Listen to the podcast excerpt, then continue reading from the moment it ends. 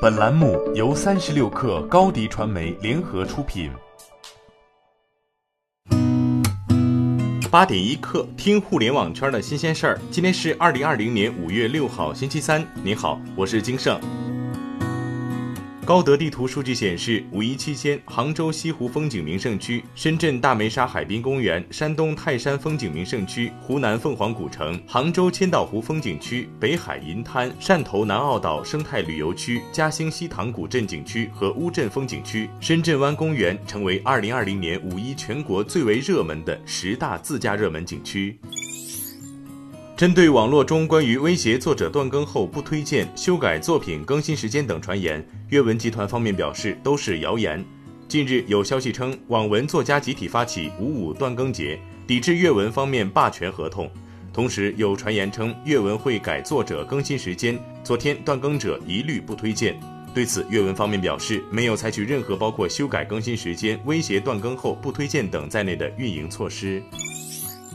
上海迪士尼乐园恢复开放的脚步或将临近。昨天，一位知情人士透露，上海迪士尼乐园有望于本月中下旬恢复开园，各项工作正在筹备中。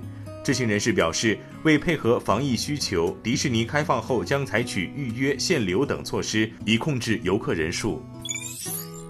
董明珠表示，目前公司还在继续制造格力手机。别人认为格力做手机失败了，因为没有量，但他们不会放弃制造手机。做手机能带来很多技术延伸。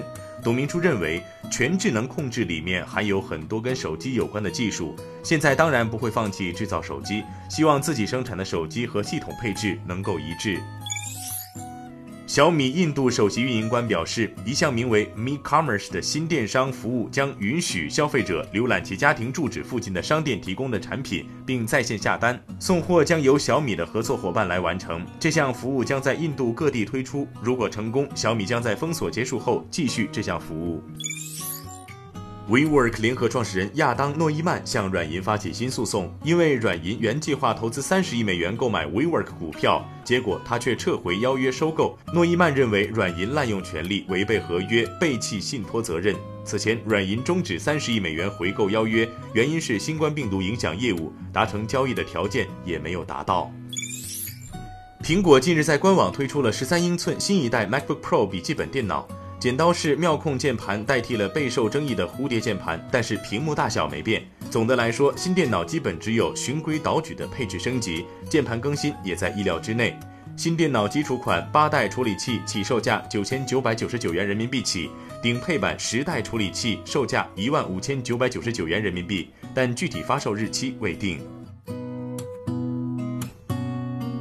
今天咱们就先聊到这儿。编辑崔彦东，我是金盛，八点一刻，咱们明天见。